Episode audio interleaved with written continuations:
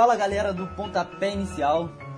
Hoje a gente está gravando aqui sexta-feira, tivemos uma rodada de Copa do Brasil, então a gente vai ter aqui muita coisa para falar. Mas primeiramente, deixa eu apresentar aqui meus companheiros nesse debate de hoje. Estou aqui com a Juliana. Fala aí, Juliana, como é que você tá? E aí, Pedro? E aí, ouvintes? Fala, Grão também. Como é que vocês estão? Eu tô bem, cara. A gente tem muita coisa boa para falar no programa de hoje. Como sempre, né? Que o nosso programa, vou deixar a parte, é ótimo. E espero que vocês gostem de mais uma rodada do nosso pontapé. É isso aí. E aí, Grão, como é que você tá? Vamos para mais esse programa, hein? Fala aí, Pedrão. Fala aí, Juliana. Fala aí, querido ouvinte. Eu tô bem, cara. Tô também ansioso para falar hoje sobre a rodada da Copa do Brasil, sobre essa estreia do Campeonato Brasileiro que vai chegar aí. Então vamos pra cima. Pois é, nossos queridos times cariocas jogaram, né, esse meio de semana na Copa do Brasil, exceção do Vasco, que só vai estrear agora no Campeonato Brasileiro. O Botafogo venceu, o Fluminense venceu, fizeram seu dever de casa e o, Va e o Flamengo perdeu. Então a gente vai falar muito desses assuntos. Mas primeiramente vamos começar com o Vasco.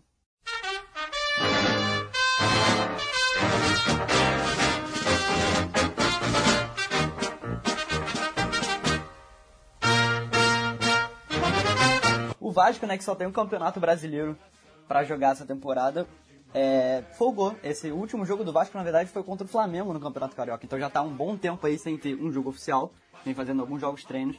É, então acho que tá dando bastante para preparar o time pro Campeonato Brasileiro. Porém, a gente teve essa semana aí uma polêmica bem forte, é, que foi a, a renovação dos tipos de plano sócio-torcedor do Vasco, né? Antes, um torcedor que pagava 80 reais por mês conseguia ingresso para todos os jogos do Vasco. E agora ficou bem mais caro, né, Juliana? Como é que é esse, esse, esse novo plano do Vasco? Pois é, antigamente o Vasco disponibilizava até 100% de desconto nos ingressos do sócio torcedor para o torcedor poder apenas fazer o check-in no estádio, né? E ter direito a mais de um convidado. E agora os planos aumentaram para preços exorbitantes, né? O mais barato é 10 reais mas antes, quando mais caro, beirava assim em 70, 90 reais por mês. Agora é 200 reais, não tem mais esse 100% de desconto nos ingressos. E agora só para conseguir isso é sendo sócio estatutário do Vasco, que é 708 reais o plano novo. E tá gerando uma polêmica entre os torcedores, né? O Vasco que teve essa campanha em 2019 para aumentar o seu número de sócios torcedores. Na época chegou a bater 180 mil sócios torcedores. Chegou a ser alvo de piada porque tinha plano de sócio que era quatro reais. Não eram planos muito caros, mas era um orgulho da torcida os planos não serem muito caros, porque significaria que dava acesso para todas as classes sociais que contém torcedores do Vasco da Gama. E agora, com a chegada da 777, né, teve essa mudada de chave e os planos estão ficando muito mais caros e está sendo muito ruim para a torcida. Estão reclamando muito. Pois é, eu achei bem estranho. Agora, se você quiser ter acesso a todos os jogos, já com plano incluso, você vai ter que pagar 700 reais, como a Juliana falou. Um absurdo, cara. Eu até é, via os planos do Vasco, do Botafogo do Fluminense como bons comparados ao do Flamengo, por exemplo, porque o do Flamengo não tinha essa opção de você conseguir o ingresso já incluso no, no plano de sócio-torcedor. Agora o Vasco, com esse modelo de de SAF, acho que talvez eles estejam querendo mais é, um lucro maior, né? E o que está atrapalhando aí diretamente os torcedores. Agora está um ingresso realmente muito caro, além do sócio torcedor. Ainda tem que pagar todo mês. Aí eu lembro dessa campanha que você falou de 2019. Realmente, acho que se eu não me engano, o Vasco chegou a ser o clube com o maior número de sócios torcedores do mundo na época. Depois acho que deu uma caída, né? Mas realmente, agora esses preços aumentando, é, eu acho que é um motivo muito forte de protesto para o torcedor vascaíno que merece sim ir ao estádio por um preço justo. Falando agora dentro de campo, o Vasco se reforçou para essa briga pelo Campeonato Brasileiro. Trouxe o volante Matheus Cocão. Nome engraçado aí, volante que veio do Náutico, jogador de 21 anos. O que, que você tem a dizer sobre ele, Grão? Você acha que foi uma boa contratação ou vai É, é Pedrão, essa é uma contratação que divide opiniões, né? mas acho que há de, há de se considerar o contexto. Vamos lá. O Cocão ele chega para ocupar a vaga do Deluca, o volante que foi contratado do Bahia para essa temporada, mas ele acabou sofrendo uma séria lesão no joelho e agora só deve voltar a jogar no que vem. Ou seja, ele vem, né, o Cocão ele vem para ser uma peça de reposição e esse é o primeiro ponto importante da contratação. O segundo é que o jogador de apenas 21 anos, ele vem por empréstimo no valor de 300 mil reais até o fim do ano, que é o tempo que o Deluca vai ficar fora. E ele vem com a opção de compra fixada também no valor de 2 milhões e meio de reais. Ou seja, são valores bem baixos, né, por padrão. E eu acho que é por isso que eu vejo essa, essa contratação como positiva, porque é uma aposta de baixo risco, né? O Vasco não tem, não tem muito a perder. Se ele não for bem durante o decorrer do ano, ele perdeu os 300 mil, né? Que foi um investimento baixo. E é uma oportunidade de mercado, já que reforçar a posição de primeiro volante era uma das prioridades do Vasco, né? Além da busca de um meio ofensivo ali para a ponta esquerda. E falando mais sobre o Cucão, né? Ele, é, ele sai como titular da equipe do, do Náutico. E essa é apenas a segunda temporada dele como profissional. Ele disputou ao todo é, 19 partidas, que é pouco para que a gente possa avaliar bem a qualidade do jogador. Eu acho que vale citar aqui que na última partida dele pelo Náutico, ele perdeu um pênalti decisivo no Campeonato Pernambucano e ele foi muito criticado pela torcida. Ele saiu lá, saiu de lá sem deixar muita saudade por causa desse pênalti aí, Pedro. É, contratação aí do Vasco, Matheus Cocão. Mas eu concordo com você, eu acho que é uma aposta de baixo risco. Pode agregar sim, o, a gente sabe que o Vasco tem a carência nessa posição. Até porque o Andrei vai sair no meio da temporada, né? Vai voltar pro Chelsea. Então é uma aposta. Se der certo, deu. Se não der, foi aquilo, né? Perdeu um valor ali irrisório. Pelo menos para os padrões do futebol nacional, né? Que a gente está acostumado. E finalmente o Vasco vai voltar a jogar pro torcedor que tava com saudade. Vai encarar o Atlético Mineiro lá fora de casa pela estreia do Campeonato Brasileiro. Um jogo muito duro, né, Juliana? Como é que chega o Vasco para esse jogo? Você acha que esse tempo aí sem jogo, é, sem jogar, deu para dar uma treinada boa ou você acha que essa falta de ritmo pode atrapalhar o time nessa estreia?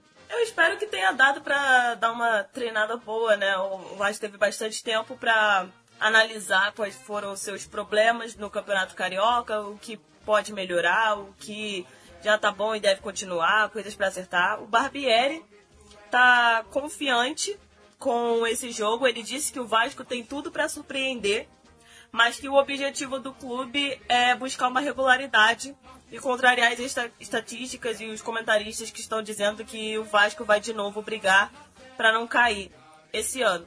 É, é um jogo difícil, o Galo que acabou de ser campeão estadual, inclusive os quatro primeiros adversários do Vasco no Campeonato Brasileiro são campeões estaduais né, desse ano, que é o Atlético Mineiro, Palmeiras, Bahia e o Fluminense.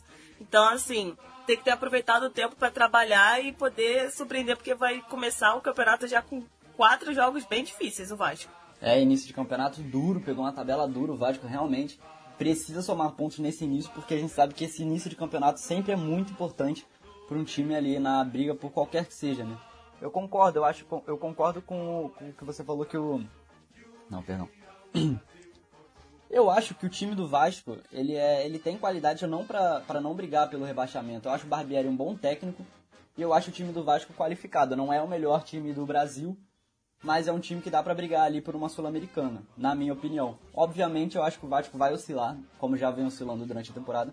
Me lembra muito a situação do Botafogo ano passado, é, com a SAF chegando, né?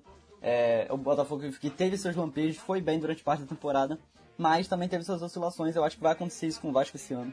E o torcedor tem que ser paciente, porque é um processo, a gente sabe que é um processo da SAF que é, não é de uma hora para outra, que o Vasco vai virar uma seleção. Então, eu acho que a diretoria vai saber o que melhor fazer, principalmente com o Barbieri ao comando do Vasco. Mas saindo agora de São Januário, vamos falar do Botafogo.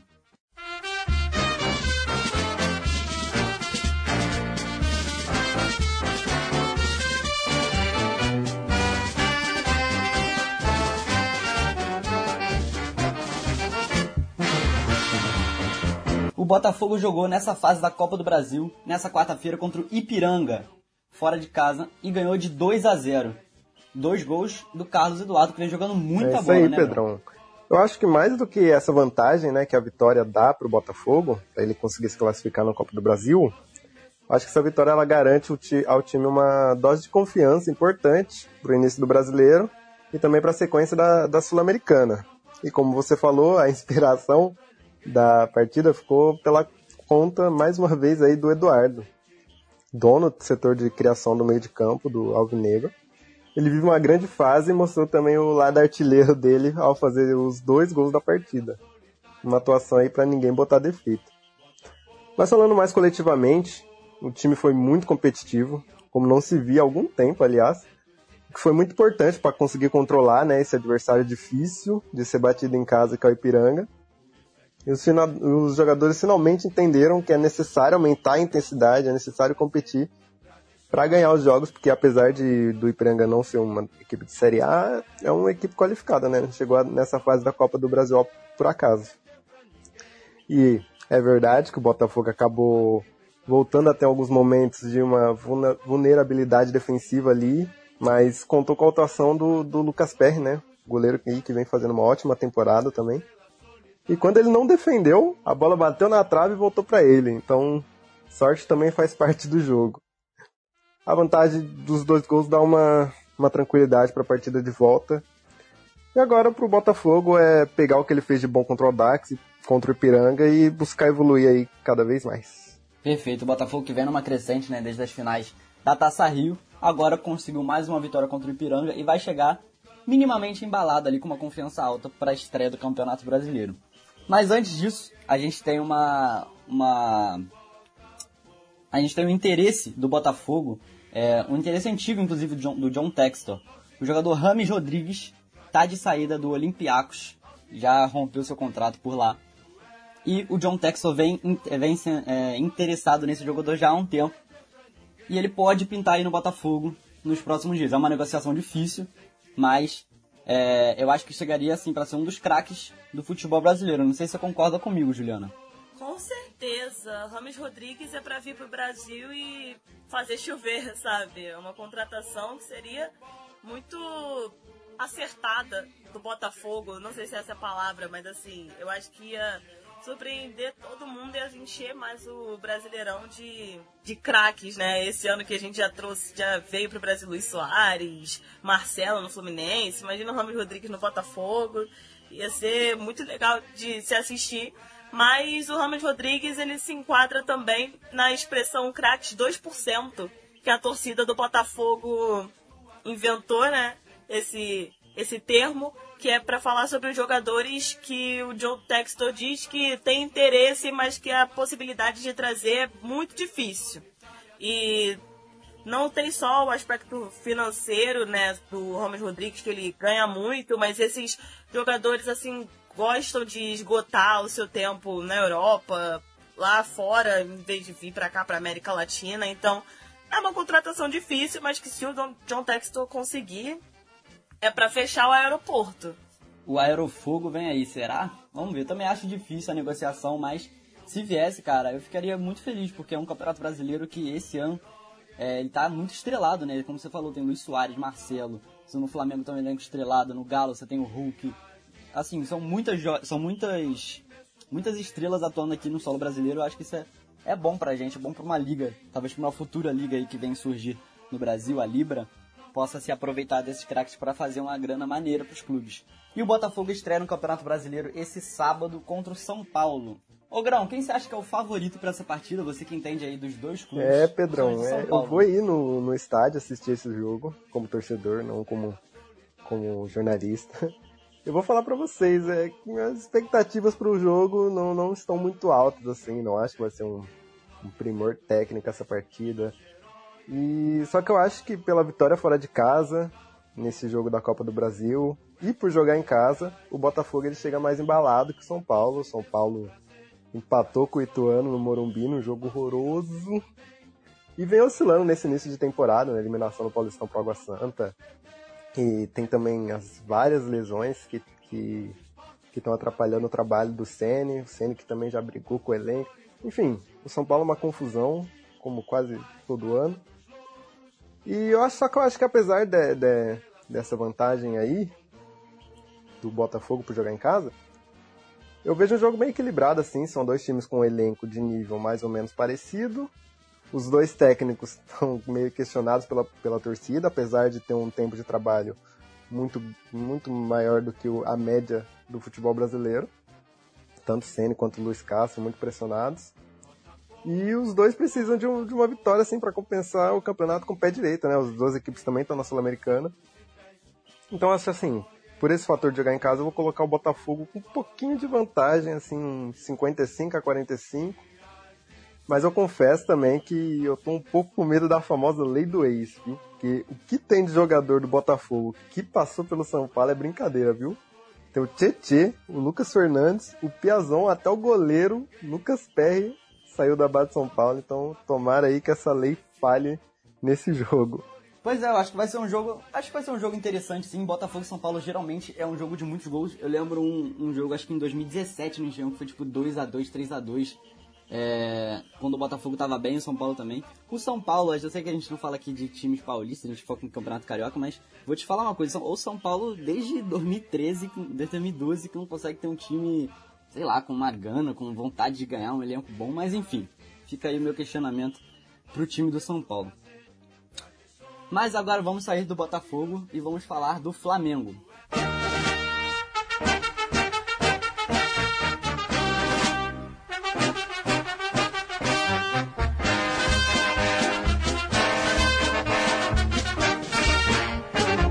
Temos uma crise na Gávea oficialmente.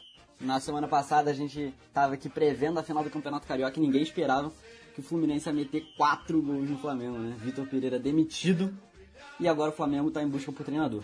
Mas o Flamengo entrou em campo ontem é, pela Copa do Brasil e perdeu fora de casa para o Maringá. Com todo respeito aos torcedores do Maringá, é inadmissível é, um clube do tamanho do Flamengo, mesmo sem técnico, perder para o Maringá de 2 a 0. E como é que foi o jogo, Juliana? O é, que, que você acha que faltou? O que, que você acha que falta para o Flamengo para engrenar essa temporada e nesse jogo em si? Eu acho que eu nem sei mais, na verdade, o que, eu falo sobre o Flamengo, né? Porque toda vez a gente, a gente acaba sendo repetitivo. Eu acho que falta eficiência pro Flamengo, não tem muito o que falar, né? Demitiu o Vitor Pereira, mas o futebol não mudou muito, até porque também não teve tempo. Mas o Flamengo perder pro Maringá, com todo respeito ao Maringá, é muito difícil de se aceitar, para a torcida aceitar, né, principalmente. É, o jogo seguiu o padrão da temporada, né, o Flamengo não jogou bem mais uma vez, é, mais, eu estava assistindo agora há pouco o, o Escobar falando da televisão, mais uma derrota do Flamengo que nós temos que falar aqui. É, tentou fazer aquela obviedade, né, o Mário Jorge colocar o time armado do jeito que estava até o final de 2022, né, quando o Flamengo já tinha sido campeão de Libertadores da Copa do Brasil. Mas os jogadores do Flamengo que estão há muito tempo jogaram abaixo do que a gente espera deles, né? O Davi Luiz estava envolvido nos dois lances do gol do Maringá, está fazendo uma temporada abaixo do que se espera dele. O Gerson também está num declínio físico, né? Eu vi gente comentando na internet que ele esqueceu o futebol dele na França, que é bem triste, porque a gente sabe o quanto que o Gerson pode jogar, né? É um jogador que já foi até para a seleção brasileira. O Everton Ribeiro, coitado, estava sem opção para tabelar. E o Gabigol também está muito abaixo do que se espera dele. Ele já está. Eu pesquisei e ele já está há 10 jogos sem marcar gols com a camisa do Flamengo. Então, é um, é um processo novo, né? O, eu acho que o problema foi que o Vitor Pereira veio pro Flamengo. Ainda, ainda não entendo essa escolha da diretoria, mas ele conseguiu acabar com o trabalho que vinha sendo feito pelo Dorival. Ele conseguiu desmembrar e agora tem que recuperar isso para o time se encaixar de novo. Eu acho que é isso que falta pro Flamengo. Vai ter que passar por uma nova reformulação técnica né, tática. Pois é. é...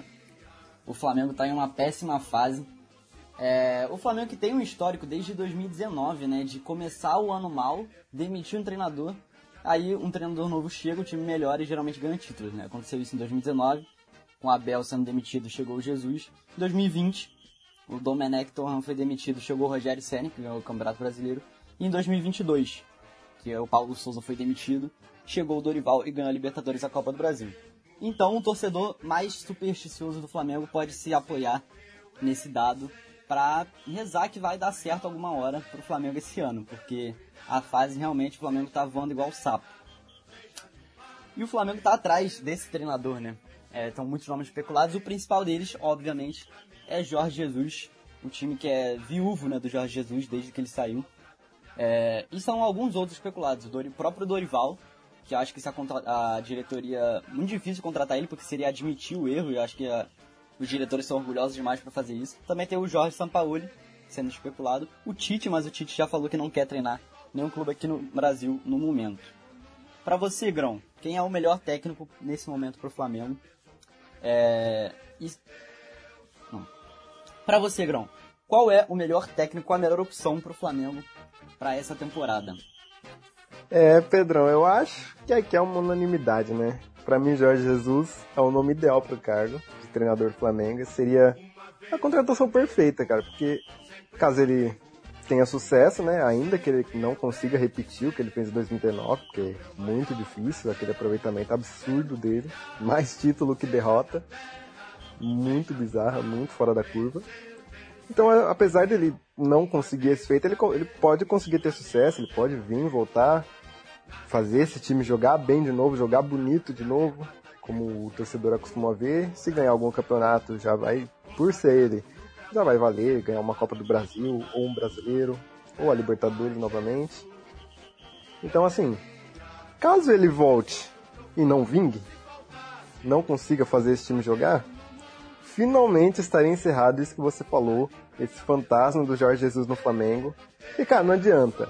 Se vier outro, se vier o São Paulo, se vier o Dorival de novo, se vier o Tite, se vier o Kudê, qualquer um que venha vai sofrer com esse fantasma do Jorge Jesus porque depois daquele 2019 ele se colocou num lugar aí do qual só ele mesmo pode tirar ele de lá. Só quando ele vai, só quando ele voltar e não der certo. Mas caso ele não venha, para mim o nome ideal seria o Tite, mas como você falou, ele já falou que já assumiu que não vai é, pegar nenhum time nesse ano, vai tirar o ano sabático dele. O ele é um bom treinador, né? Já mostrou no Atlético, mas é uma bomba relógio, então não sei se é disso que o Flamengo, que o Flamengo precisa. Acho que não é o perfil. Pode chegar, pode dar um ânimo na equipe, esse gás que você falou que vem aí todo, todo ano. Mas não sei, cara, a longo prazo para mim não parece ser a melhor opção. O Kudê já falou que não sai do Galo agora, né? Já com a diretoria, tem a multa que ele não abre mão. O Dorival, como você falou também, pelo jeito que saiu, a diretoria não sei se, se chamaria ele de volta, também não sei se ele aceitaria. Então, enfim, fica complicado, o Flamengo acaba ficando sem opções, então para mim o melhor mesmo é sentar e esperar a volta do Jesus, que é o único que até que até caso não dê certo, é, é bom pro Flamengo. E mais uma pergunta, Bruno. Você acha que vale a pena se o Jorge Jesus quiser vir só no final do contrato dele lá com o Fenerbahçe? Você acha que vale a pena o Flamengo esperar é, aí pode correr o risco até de perder jogos na Libertadores e se complicar, ser até eliminado. É, ou você acha que se ele quiser vir no final do contrato, o Flamengo tem que ir atrás de outro nome? Cara, na minha opinião, é, eu acho que vale sim, não falta tanto tempo, você falta dois meses. É como você falou, tem os jogos importantes da Libertadores. Mas eu acho que, pô, pro elenco que o Flamengo tem, e pros adversários que ele tem na Libertadores, eu acho que ele tem condição aí de, de conseguir o básico para se classificar apesar de, de não estar tá com o treinador é, é, efetivado já, para quando o Jorge Jesus chegar, ele, ele assumir o time né, numa posição que, que ele consiga ainda disputar Libertadores e ainda tenha chances nos outros campeonatos também. Então acho que vale a pena sim. Eu acho que é um esforço necessário, sabe, para acabar com essa, com essa maldição que a gente comentou. Então eu acho que vale sim, vale esforço. É, essa uma fase do Flamengo foi refletido agora em protestos, né? O time no desembarque ontem à noite é, da partida contra o Maringá. Um torcedor foi muito. Foi, fez um protesto muito inusitado, né? Ele ficou ali é, ofendendo um por um, sobrou até pro Neneca, cuidado, que não joga desde o ano passado. Sobrou pro Bruno Henrique também, que tá machucado, também não joga desde o ano passado.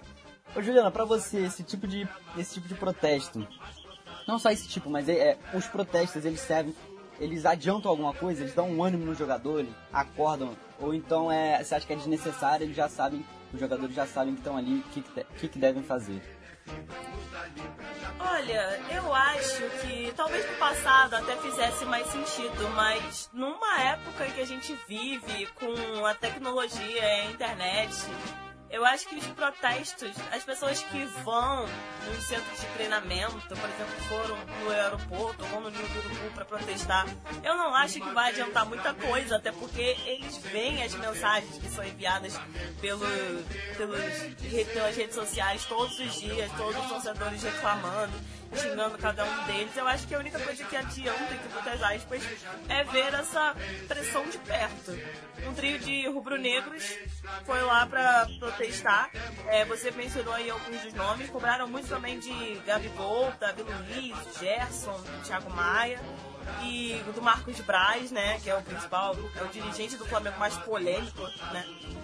E, mas na minha sincera opinião, eu acho que isso não vai mudar muita coisa. O que vai mudar é o Flamengo rever o seu projeto e ter seriedade na hora de resolver os seus problemas e treinar mais. É isso que eu acho que vai mudar, né? Porque o torcedor lá ou não, eles já sabem, eles já sabem, porque as coisas já chegam pra ele pela, internet, pela internet todos os dias. Perfeito. Eu concordo com você quando você falou que a única forma que adiantaria, né, entre aspas, esses protestos funcionários seria ali um, um contato mais próximo, né? Porque muitas vezes na internet o, o jogador vê, mas não liga, ou então finge que não tá vendo. Aí quando você tem um protesto ali cara a cara, você tá tomando um apavoro, né? Eu acho que, obviamente, não incentivando a violência, mas todo, todo tipo de protesto é válido, que não envolva violência, né? E acho que a fase dos jogadores, pelos salários que eles recebem, de vez em quando merece uma, um apavorozinho, uma pressãozinha dessa para ver se volta a jogar de uma forma aceitável, né? E o Flamengo chega em crise para estrear no Campeonato Brasileiro contra o Curitiba nesse domingo. Você acha, Grão, que tem chance de uma zebra acontecer aí? Na verdade, eu não sei nem se é zebra, né? O Flamengo não ganhar esse jogo. Mas como é que chega o time para essa partida? É, cara, eu acho que apesar do, dos vexames recentes, o Flamengo ele chega assim como favorito para encarar o Curitiba, porque o Curitiba chega pressionado para o Campeonato Brasileiro, no Campeonato Paran Paranaense. A equipe acabou parando nas quartas de final e o técnico Antônio, Antônio Oliveira tem sido bastante cobrado pela torcida. Aí você junta isso ao fato do elenco do Flamengo ser muito superior, do Flamengo jogar em casa. Então acho que eu vejo assim o Flamengo como superior pro jogo, que deve ser aquele jogo para ver se dá um ânimo para essa equipe, né? Sei lá, consegue aplicar um, uma goleada, o Gabigol desafoga aí dessa, dessa zica que ele tá. Então talvez seja esse, esse jogo para reviver o Flamengo. Talvez seja disso que o clube precisa. Perfeito, vamos levantar aqui um pouco o astral. Também acho que o Flamengo consegue ganhar esse jogo. É, o trabalho do interino não deu tempo nada, né, pra preparar o time para contra o Maringá, mas agora contra o Curitiba já teve um tempo mais de treino. Né? Ele voltando ao esquema que o Dorival jogava, acho que os próprios jogadores já se sentem mais confortáveis e têm total capacidade de vencer esse jogo e começar bem o Campeonato Brasileiro. Mas agora vamos falar do lado que está dando muito certo aqui no Rio de Janeiro. Vamos para as Laranjeiras, vamos falar do Fluminense.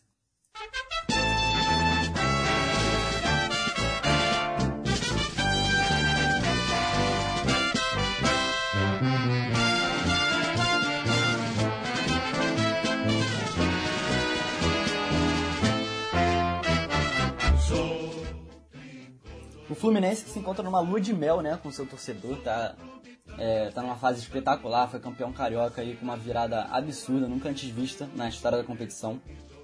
É, e na Copa do Brasil estreou nessa quarta-feira contra o Paysandu, em casa, no Maracanã, e venceu de 3 a 0. É, como é que foi esse jogo, Juliana? Quem foram os destaques? É, o Fluminense já abriu uma vantagem bem boa para o confronto de volta, né? Sim, o Fluminense segue vencendo né, e convencendo, ganhou do, do Paysandu, resolveu o jogo assim, fácil. No primeiro tempo já estava 3 a 0 foi o resultado final. Os gols foram do. Foram de Nino, Keno e do Felipe Melo, né? Acabou fazendo um gol aí nessa vitória do Fluminense. Fluminense que continua com seu estilo dominante, futebol do Diniz, que segue fazendo vítimas pelo, pelo Brasil agora, né? Porque agora estamos falando sobre a Copa do Brasil, que acabou de ser campeão carioca e só vem evoluindo no seu futebol, futebol do Diniz, que é considerado um dos mais bonitos, né, atualmente. E agora o Tricolor tá com o pé nas oitavas, né, já da Copa do Brasil. E é isso, cara. Eu acho que eu não tenho muito o que falar, não. O Fluminense tá numa fase, assim, excelente. Nada dá errado pro time tricolor. Pois é, mais uma vitória, chega embalado pro início do Campeonato Brasileiro. E agora a pergunta para você, Grão, é direta, sem pipocar, sem muro. O Fluminense é o melhor time do Brasil atualmente, joga o futebol mais bonito do Brasil. Mais bonito não, o melhor. É pergunta difícil, hein, Pedrão? É, esses são pontos que você, você bambiou aí na pergunta que eu vou trazer aqui na minha resposta, porque acho que com certeza ele tá, é, tá no top 3 melhores futebol do Brasil. Mas eu acho que o pódio ainda é do Palmeiras, né? Que apesar de não ter esse futebol tão vistoso quanto o do Flu, com as trocas de passe envolventes, com a saída de bola em pé em pé, as goleadas elásticas, apesar de não ter esse volume de jogo grande, acho que o Palmeiras sofre menos defensivamente, é mais compacto, equilibrado, mas também é letal, sabe? E além de, de ser uma equipe muito mais vitoriosa.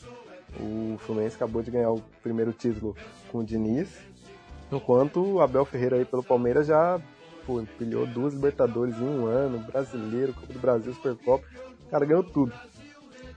E, né, como eu já falei, Abel Ferreira na frente do, do Palmeiras há mais de dois anos, é o cara que conhece muito bem o elenco, e é um elenco que é melhor do que o do Fluminense. Tem também o Atlético Mineiro aí que vem correndo por fora, fazendo um bom trabalho, mas eu acho que ainda tá, tá atrás dessas duas equipes. Para mim o top 3 é esse, é Palmeiras, Fluminense e Atlético Mineiro. No quesito ser melhor, porque é, é um pouco subjetivo também, mas não tem como discordar que possivelmente todo mundo vai concordar que o melhor é o quem ganha. E o Palmeiras é o, o time do time da década provavelmente. Vem, vem ganhando tudo. Mas quem sabe aí mais para frente, né, com o decorrer desse, de, dos campeonatos agora, dos principais campeonatos, o Fluminense não continue nessa crescente, apesar e além de mostrar o futebol bonito, conquiste títulos importantes e não tome esse pódio do Palmeiras aí. Pois é, ó, na minha opinião, o, pra mim, na temporada de 2023, o Fluminense é sim o melhor time do Brasil. Concordo com você que o Palmeiras, a longo prazo, é um projeto muito mais sólido. O Abel já conquistou dois Libertadores e etc, né, vários títulos. O Diniz acabou de ganhar seu primeiro título como treinador, que foi o Campeonato Carioca. Mas nessa temporada, os dois times ganharam o estadual e o Fluminense ganhou na estreia da Libertadores, coisa que o Palmeiras não conseguiu fazer. Então, nesse momento, eu coloco o Fluminense como o melhor futebol do Brasil.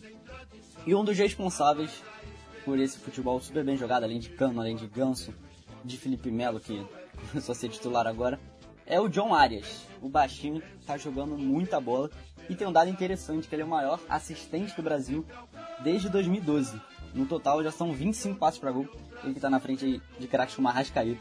É, se você acha que o John Arias é atualmente o melhor meio atacante do Brasil, ou você acha que ainda tem alguns nomes na frente dele?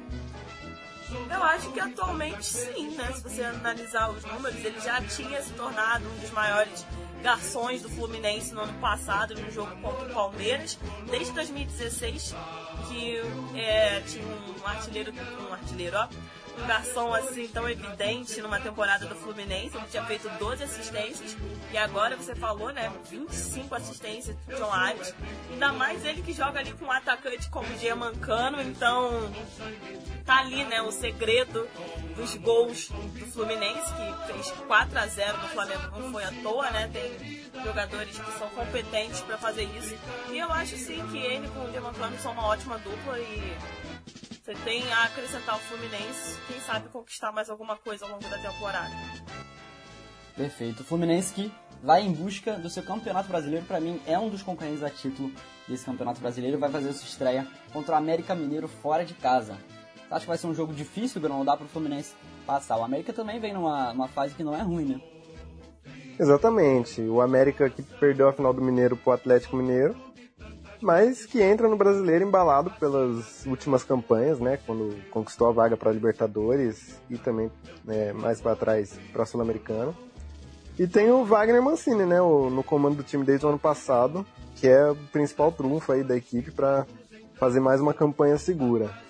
Então, mas então acho que apesar dessa de toda essa qualidade que o Fluminense vem apresentando, como você mesmo citou, um dos melhores futebol do país, Eu acho que enfrentar o América fora de casa nunca é uma tarefa fácil. Vai ser um jogo duro. É, apesar de toda essa qualidade que o Fluminense vem apresentando, como você falou, dos melhores futebol do país, enfrentar o América, o América fora de casa nunca é uma tarefa fácil. Vai ser um jogo duro. O América tem um time organizado, compacto e vai tentar segurar aí com todas as forças o, o embalado Fluminense, que por sua vez tem sua grande fase, tem o Cano como a principal esperança de gols, o Arias, como vocês acabaram de falar, que vem numa, numa temporada, até se juntar com a passada, vem excelente. Então, assim, acho que tem um favoritismo, mas não é nada que a gente vá se surpreender caso o Fluminense não consiga ganhar o jogo. Pois é, eu tava com saudade do Brasileirão, vou confessar, muito tempo aí sem. Adoro ver os jogos do Campeonato Brasileiro, principalmente dos nossos times cariocas, né? E com isso, o nosso pontapé dessa semana vai ficando por aqui. Eu vejo vocês na semana que vem. Obrigado a todo mundo que ouviu a gente aqui até o final, né? E é isso. Até mais, Juliana. Vamos ver se nossos times ganham aí esse final de semana, né? Até mais, vamos ver aí qual vai ser o desenrolar dessa nova temporada aí do nosso querido Brasileirão. E espero que nossos times cariocas esse ano vão bem, né? Será que finalmente teremos uma rodada que os quatro times do Rio vão ganhar? Porque ano passado a gente falou sobre isso várias vezes e nunca aconteceu. Então, espero semana que vem a gente volte aqui com boas notícias, gente. Um abraço. É isso, vamos torcer. Valeu, Grão. Tamo junto, até semana que vem. Valeu, Pedrão, valeu, Juliana. Bom, se depender de mim, não vai ser nessa rodada que os quatro cariocas vão ganhar, porque eu vou estar tá lá para assistir Botafogo e São Paulo e eu não quero ver o meu tricolor perdendo. Mas pro resto do campeonato a gente espera que os, que os times cariocas vão bem pra gente chegar aqui e poder elogiar esse futebol do Rio de Janeiro. Então até sexta, galerinha. Valeu. Muito obrigado pela audiência. É isso, galera. Não esqueçam de seguir a Audiativo em todas as redes sociais, no Instagram, no YouTube, e acompanhar a gente pelo Spotify também. É, agradecer também ao nosso coordenador Gabriel Colares por dar aqui a oportunidade da gente estar tá gravando esse podcast e falar sobre os times que a gente chama aqui do Campeonato Carioca. É isso, muito obrigado a todos. Até semana que vem. Valeu!